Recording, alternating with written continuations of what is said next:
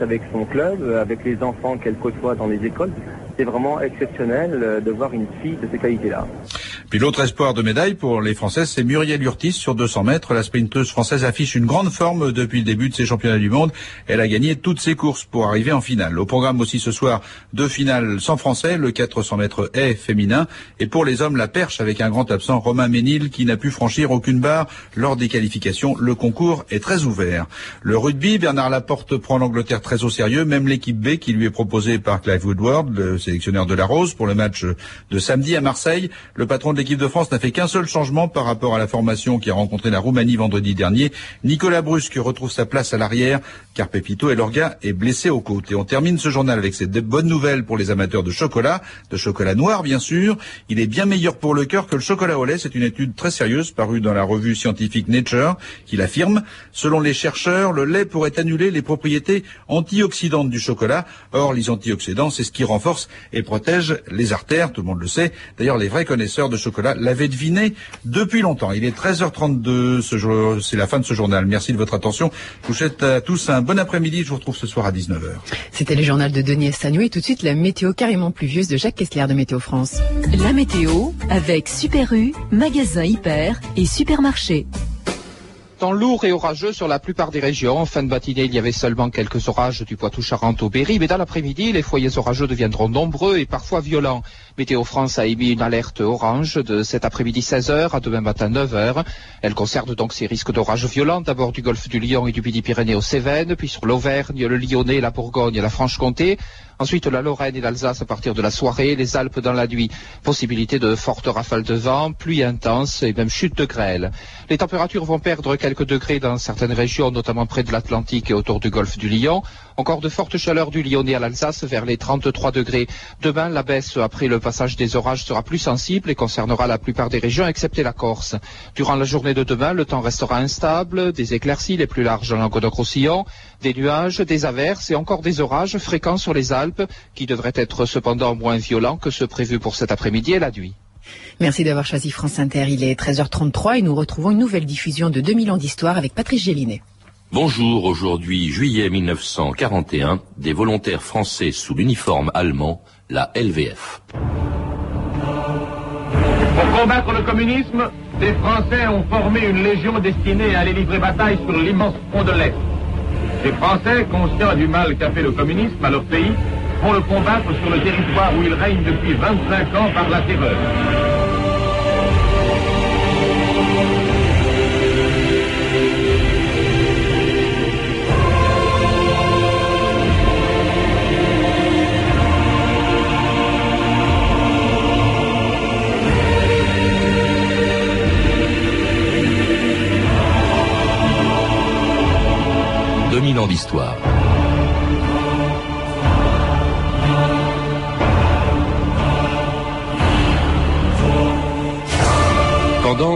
Alors que leur pays était occupé, quelques milliers de Français se sont volontairement engagés dans l'armée allemande avec la bénédiction des autorités de Vichy.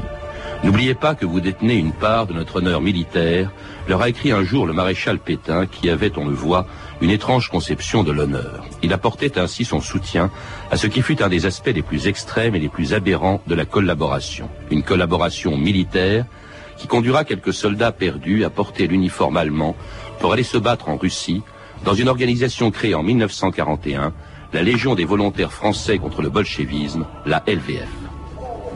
Devant la porte de la caserne où nous sommes en ce moment se trouve, vient d'être hissé, un immense panneau tricolore qui porte ces mots Légion des volontaires français contre le bolchevisme.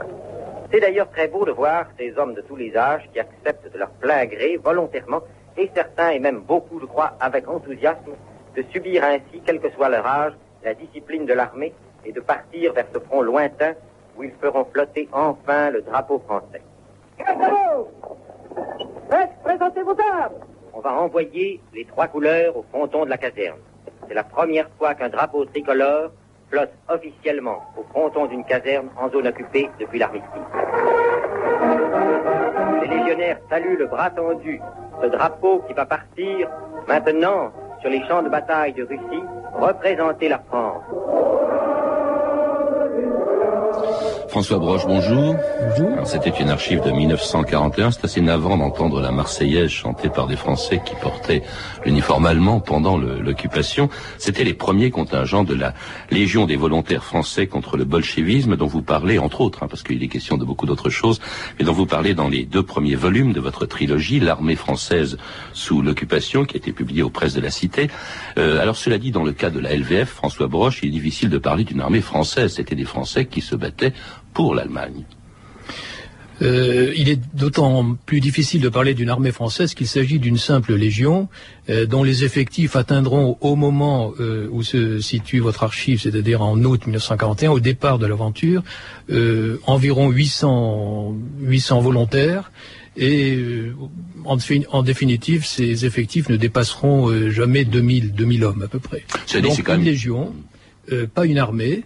Euh, et pas non plus euh, une unité de l'armée de l'armistice qui avait été concédée euh, par les Allemands au régime de Vichy. Celle dont vous parlez dans, dans, votre livre. Mais cela dit, vous avez évoqué, parce que c'est évidemment spectaculaire, ces gens de la LVF. Plus tard, il y aura d'autres formations de même nature et même qui iront beaucoup plus loin. Il y aura par exemple les SS français de la division Charlemagne. Cela dit, la LVF était donc la première unité française incorporée dans, l'armée allemande. Elle apparaît en juillet 41, François Broche, à un moment très précis de la Deuxième Guerre mondiale. C'est l'invasion de la Russie par l'armée allemande. Voilà elle apparaît tout de suite euh, la Libye. Euh, cette invasion est accueillie par les milieux collaborationnistes de Paris comme une, véritable divine surprise.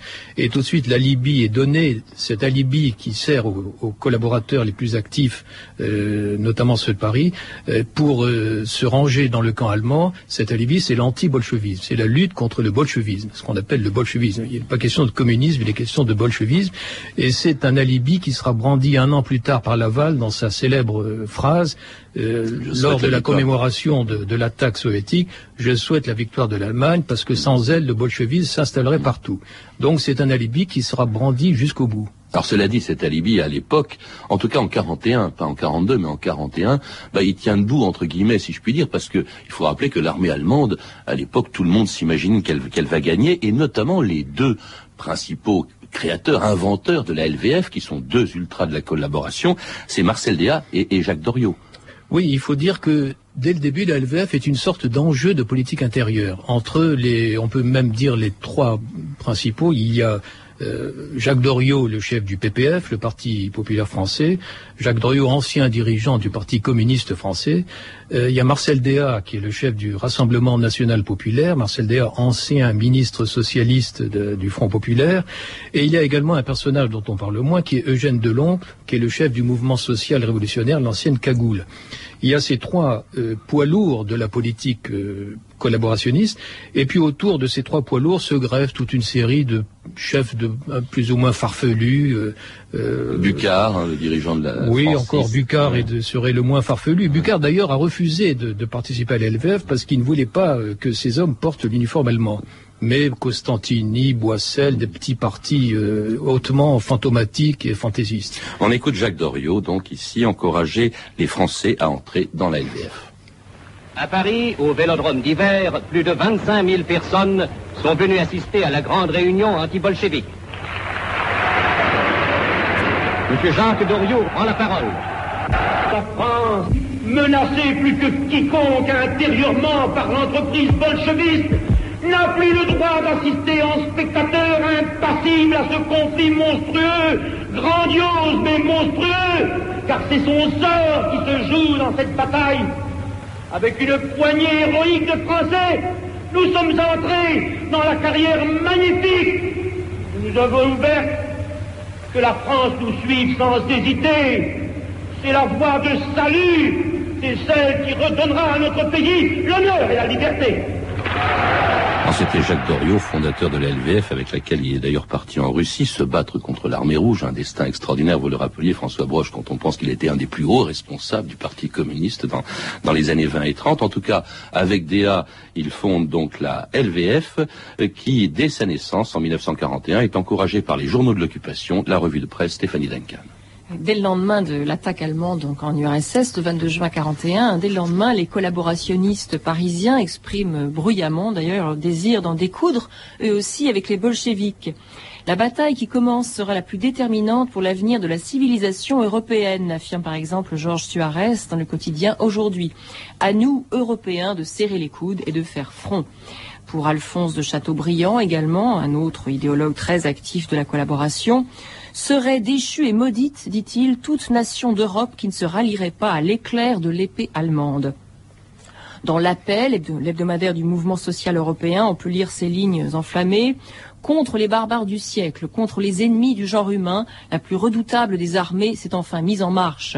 Quel que soit notre sort et notre infortune, l'heure sublime a retenti, un seul cri aux armes. Alors justement, deux semaines plus tard, le 8 juillet 41, la création de la LVF est annoncée fièrement par la presse parisienne.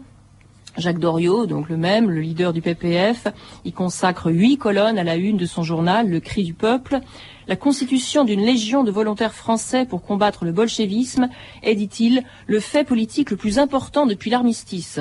Désormais, cette guerre est notre guerre. Cette guerre, notre guerre, nous allons la faire totalement jusqu'à la victoire. Même enthousiasme de Marcel Déat dans son journal L'œuvre. La LVF, dit-il, représentera la France sur le front russe et prendra part en son nom à la croisade contre le bolchevisme et à la défense de la civilisation européenne. Marcel Déat qui par ailleurs affirme que la création de la LVF se fait avec l'accord total de Pétain. Pour le journal Au autre journal euh, pro-nazi et violemment antisémite, en se joignant aux troupes du Reich, les volontaires français lavent l'ignominie de la guerre dans laquelle les puissances juives plutocratiques et bolcheviques avaient jeté l'une contre l'autre la France et l'Allemagne, deux peuples que le sang versé demain unira pour la prospérité et la paix de l'Europe. Et l'écrivain Robert Brasillac, dont Je suis partout, voit dans la création, lui aussi, de la LVF, un grand acte politique.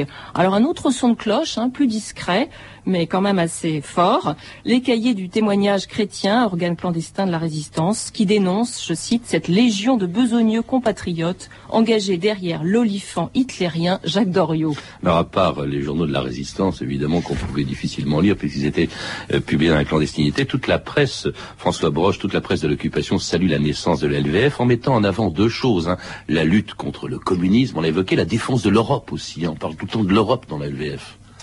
Il y a aussi l'idée qui est quand même assez séduisante que euh, la France, selon laquelle la France, pays vaincu, rejoint en quelque sorte le camp des vainqueurs. Et euh, à partir du moment où les Allemands accueillent la LVF au sein de la Wehrmacht, sous l'uniforme allemand, euh, eh bien à ce moment-là, ça peut en effet constituer, comme le dit un des journaux que vous avez cité, le fait le plus important depuis l'armistice. Alors j'insiste sur le fait que cette question de l'uniforme allemand fera débat au sein de la LVF. Euh, Marcel Bucard, le chef du francisme, refusera d'y entrer parce que euh, les volontaires sont obligés de porter l'uniforme allemand. Et en effet, on peut trouver euh, ça peut poser des problèmes de conscience à certains volontaires d'aller se battre sous l'uniforme malgré la sympathie pour le nazisme. Alors pour contourner cette difficulté, on a eu recours à des explications, à des précédents historiques, les volontaires français qui se sont battus aux côtés des bourgs en Afrique du Sud, ils portaient l'uniforme de l'armée des bourgs.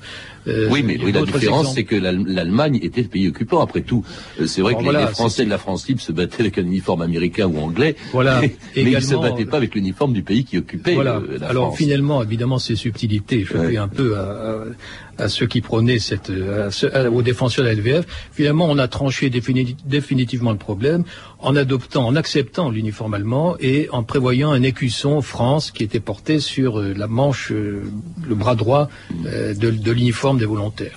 Les conditions, François Broche, vous les énumérez pour entrer dans la LVF alors pour entrer dans la LVF, il fallait réunir un certain nombre de conditions qui étaient assez strictes. Il fallait être évidemment français de souche arienne, cela va sans dire.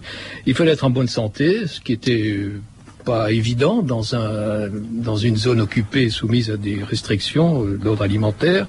Il fallait avoir 18 ans au moins, 30 ans au plus.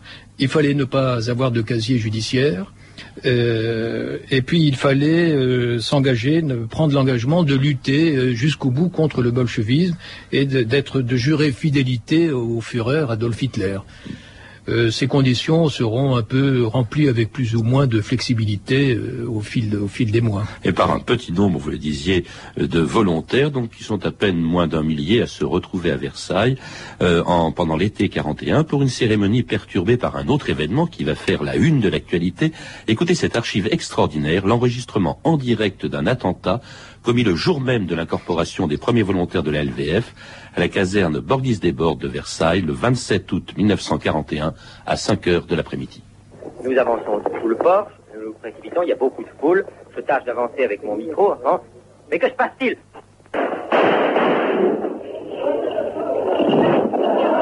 Monsieur, un attentat. Il vient y avoir un attentat, un homme avec un revolver vient de tirer sur, sur Laval. On vient de tirer sur Laval, enregistré.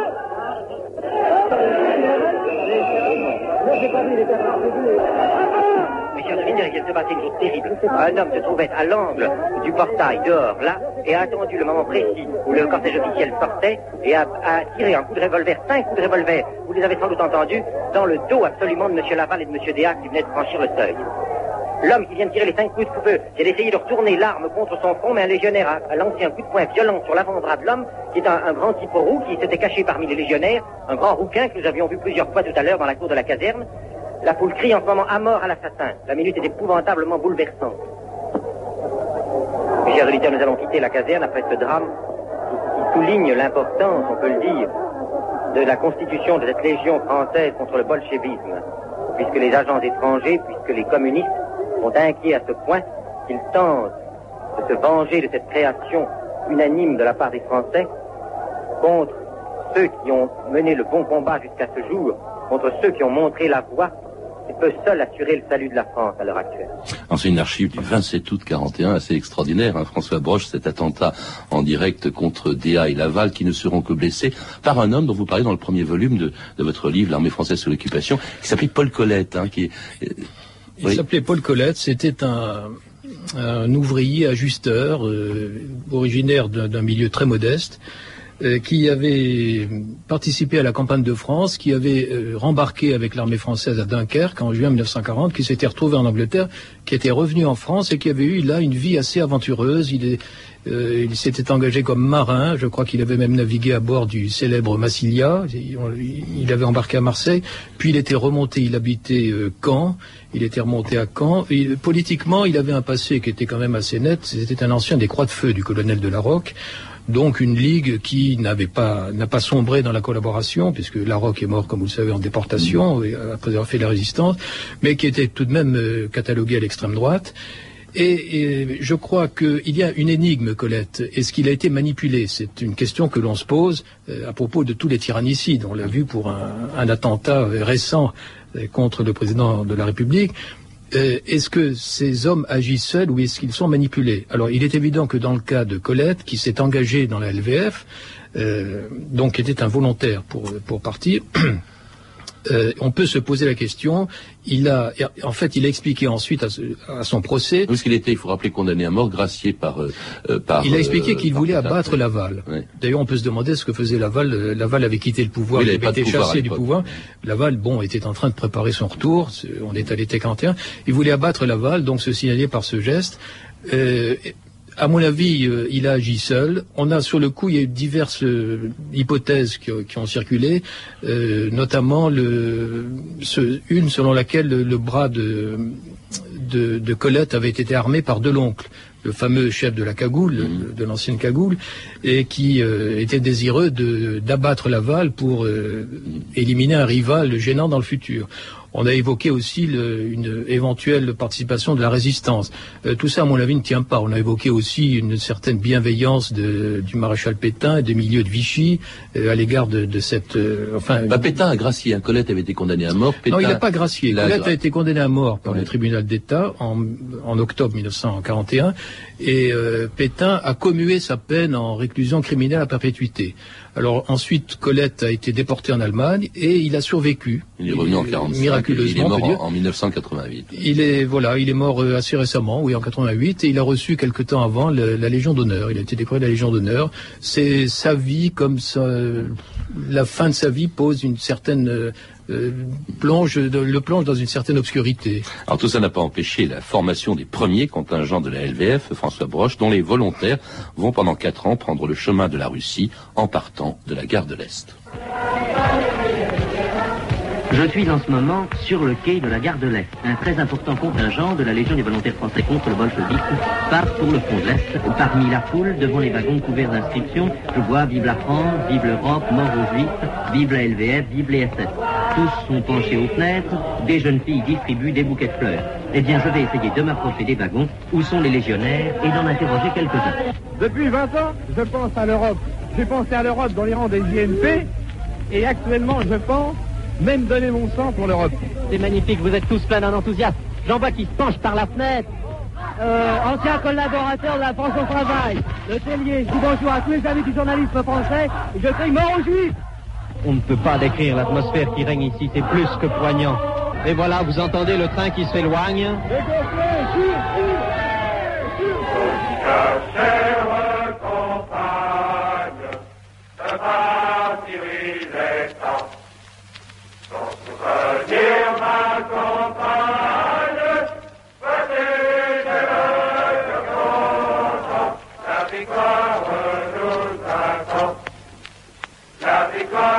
Êtes sur France Inter, 2000 ans d'histoire. Aujourd'hui, la Légion des volontaires français. Oui, Et la victoire ne sera pas au rendez-vous. Alors c'était un des départs, François Broche, de la LVF, vers le front russe. La motivation de ces volontaires, on en a entendu deux euh, qui parlaient. On a entendu deux qui ont tenu un langage très euh, virulent sur le plan idéologique, si on peut appeler ça idéologique. Mais je crois que c'était euh, important. C'était de, de- des jeunes gens qui étaient acquis à ces idées d'extrême droite, euh, sympathisants du nazisme. Euh, mais il y avait, comme dans toute euh, tout ce genre d'échantillonnage humain, il y avait des motivations variées et la, solde était euh, très importante parce qu'ils étaient euh, d'abord ils étaient c'était l'Allemagne hein, qui réglait euh, qui réglait tous les frais. Et donc ils étaient très bien payés, ils étaient beaucoup mieux payés que les ouvriers français travaillant en Allemagne, les, les sous-officiers, les officiers étaient particulièrement bien payés, donc c'était euh, très important dans cette euh, période trouble. Cela dit, ils vont, ils vont subir euh, des, des, des batailles, enfin ils vont vivre des batailles assez dures. Ils partent en Allemagne, ils vont subir un hiver très rigoureux en, Oui, en je- 41-42, dans l'hiver 41-42. Ils sont incorporés au 638e régiment, je crois, d'infanterie de l'armée allemande. Et là, c'est, ils connaissent les conditions que connaissent les soldats allemands, c'est-à-dire difficiles en Russie. Ils sont, ils arrivent dans un camp euh, d'instruction, d'entraînement, le camp de débat, euh, pas non loin de- du front d'ailleurs, euh, euh, où ils passent plusieurs mois. Ils seront engagés uniquement à la fin de, ils commenceront à être engagés à la fin de l'année 41. Euh, mais en arrière des lignes allemandes, euh, ils ont, je crois que l'ennemi euh, le plus farouche contre lequel ils ont à se battre, c'est le général hiver. Ils auront des, ils connaîtront des températures absolument abominables, les- les- celles de l'hiver russe qui descend jusqu'à moins 50 degrés. Il y aura également un peu plus tard, lorsque euh, le, sort des armes aura basculé euh, en faveur de l'URSS, il y aura les partisans soviétiques qui agissent en liaison avec l'armée rouge et euh, qui euh, contre lesquels ils vont mener une guerre inexpiable. Il y aura Oui. là des, des atrocités commises des deux côtés. Que, que reconnaît même d'ailleurs un collaborateur que vous citez, Lucien Rebattet, qui parle de coulisses peu ragoûtantes de l'épopée. Alors, ils déçoivent quand même aussi pas mal leur patron.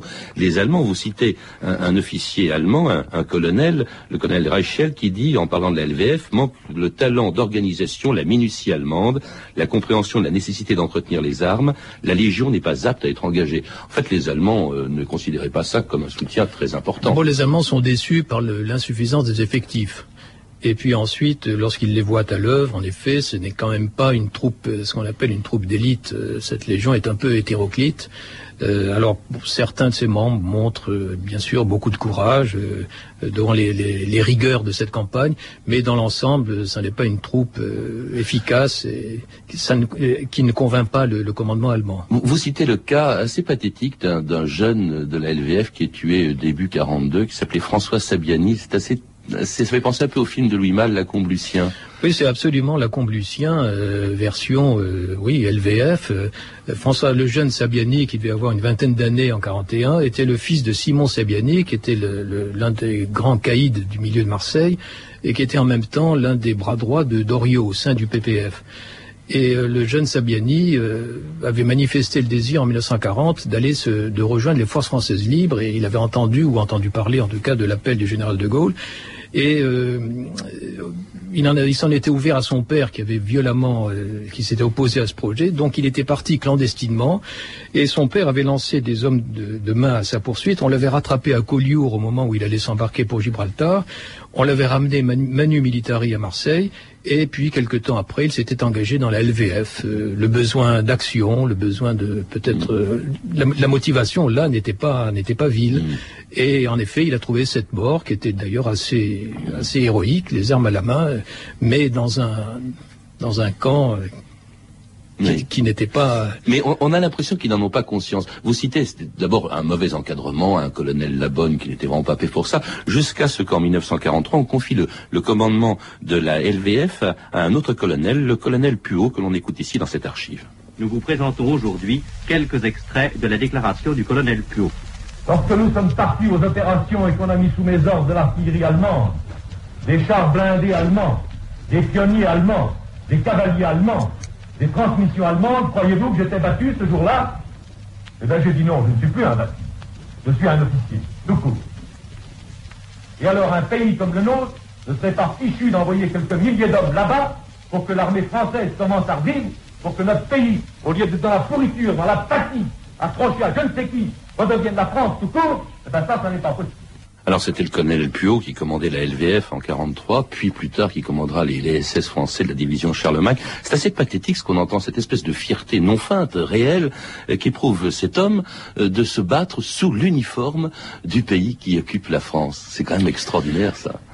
Oui, il y a un mélange entre la, conviction profonde d'un véritable puot et le, le chef euh, le, plus, le plus capable qui ait eu la Légion des volontaires français. Il succédait à une série d'officiers catastrophiques. Il sera tué en 44 en Russie.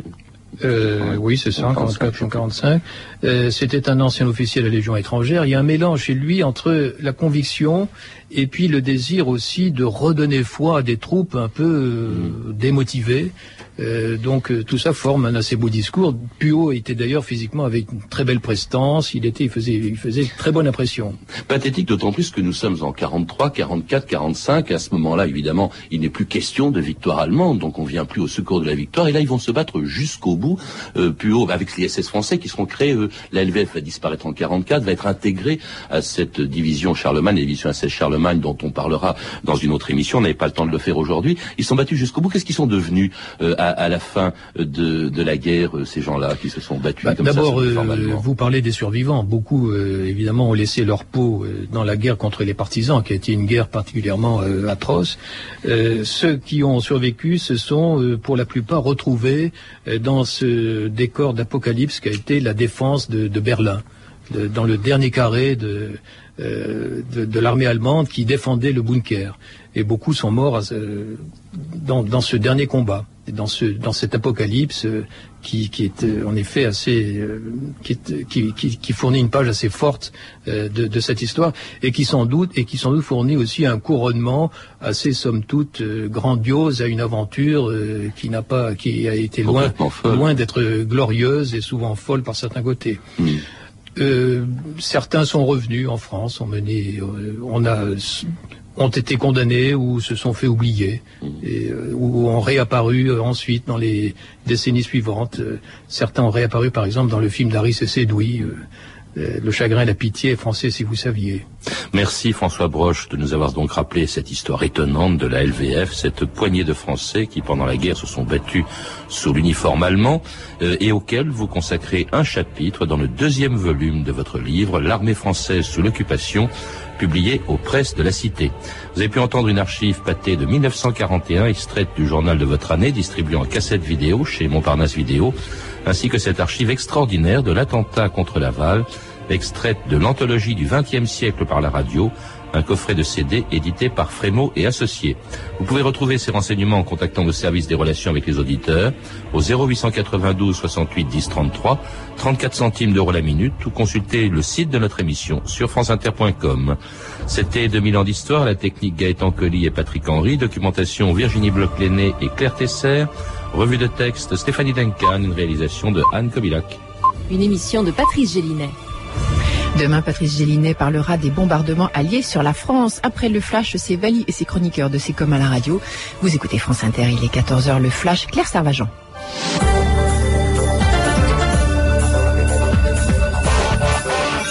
Nicolas Sarkozy promet de nouveaux signaux de fermeté en Corse après la tentative d'attentat contre l'aéroport d'Ajaccio.